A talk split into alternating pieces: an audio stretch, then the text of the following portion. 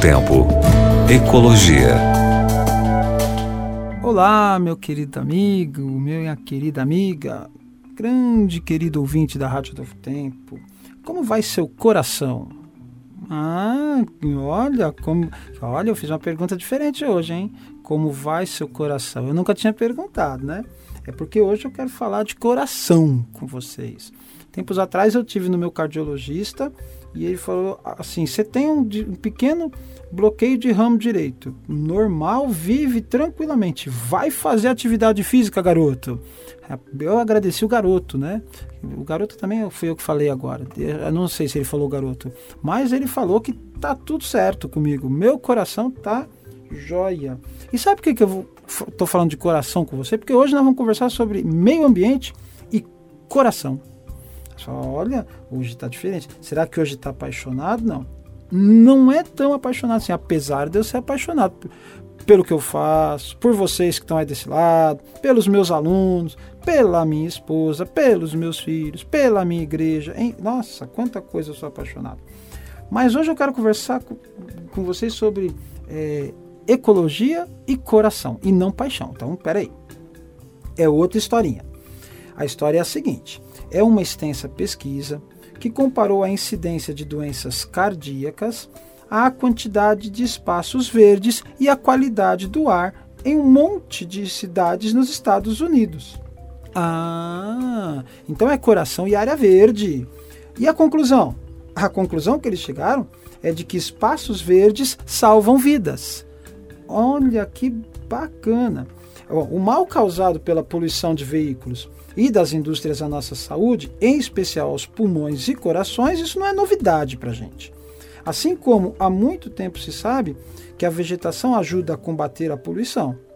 O grande diferencial desse estudo foi justamente cruzar os dados dessas duas linhas de pesquisa. Com os dados coletados por satélites da NASA, foi possível calcular as áreas verdes de muitas regiões dos Estados Unidos e comparar a sua extensão com as taxas de mortalidade nacionais do Atlas of Heart Disease, quer dizer, Atlas de doenças cardíacas. Usando um sistema internacionalmente reconhecido para medir a quantidade de vegetação que tem como extremos a área árida de rocha, zero na escala, e densa floresta tropical, 0,80 na escala, os pesquisadores puderam estabelecer uma relação mensurável entre as áreas verdes e a taxa de mortalidade. Para cada aumento de 0,10, ou seja, 12,5% no que é chamado índice de vegetação por diferença normatizada, as doenças cardíacas diminuíram em 13 mortes por 100 milhões de habitantes. Para cada aumento de 1 micrograma de material particulado por metro cúbico de ar, as doenças cardíacas aumentaram em cerca de 39 mortes por 100 mil habitantes. Olha a diferença. Podemos comprovar que áreas com melhor qualidade do ar têm mais áreas verdes e que têm maiores áreas verdes, por sua vez, está relacionado a uma menor taxa de mortes por doenças cardíacas. É o que diz William Aitken, que é um bolsista de cardiologia da Universidade de Miami, na Escola de Medicina Miller da Flórida, nos Estados Unidos. Comprovados os benefícios cardiovasculares potenciais gerados com mais áreas verdes, é importante que o diálogo sobre a melhoria da saúde e a qualidade de vida inclua políticas ambientais que apoiem o da cobertura vegetal nas cidades. A pesquisa também é significativa no combate às mudanças climáticas. Os países asiáticos, especialmente Índia e China, têm sérios problemas com morte precoce e doenças como resultado da poluição do ar. Eles concentraram seus esforços para reduzir a poluição do ar, reduzindo o tráfego e suprimindo a queima de carvão. Fica claro com essa pesquisa que, além destes esforços para diminuir a emissão de poluentes, o aumento da extensão de áreas verdes em suas cidades vai ajudar esses países a reduzir as mortes precoces, aumentar a cobertura vegetal e incentivar a construção e manutenção de parques são ferramentas muito importantes. Os resultados práticos, ou como resultado prático, né, os pesquisadores esperam que esses resultados sirvam como ferramenta para intervenções ambientais com o objetivo de melhorar a qualidade de vida e a saúde da população, como o plantio de árvores e a ampliação de áreas verdes.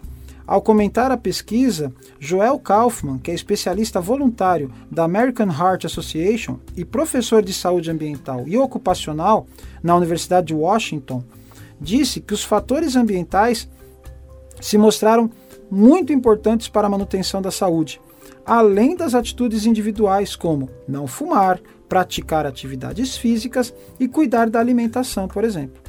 O Dr. Kaufman disse ainda que as ações para combater a poluição do ar se concentram no controle e diminuição das emissões, mas que é importante que a ampliação das áreas verdes em centros urbanos também entre para o escopo das ações. Num comunicado, a American Heart Association disse que a exposição a longo prazo à poluição do ar reduziu a expectativa de vida de vários meses a alguns anos, dependendo dos índices. A redução da poluição, em contrapartida, melhorou rapidamente a saúde e a expectativa de vida das pessoas que viviam nas áreas estudadas. Viu?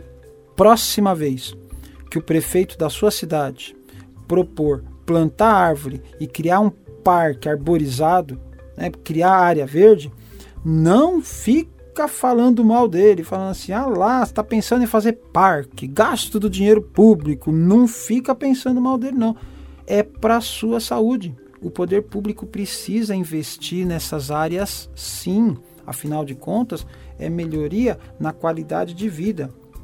É melhoria do nosso coração. E que coisa boa. Então que nós tenhamos bom coração, porque nós temos bons espaços verdes. Deus abençoe você. Grande abraço. Novo Tempo. Ecologia.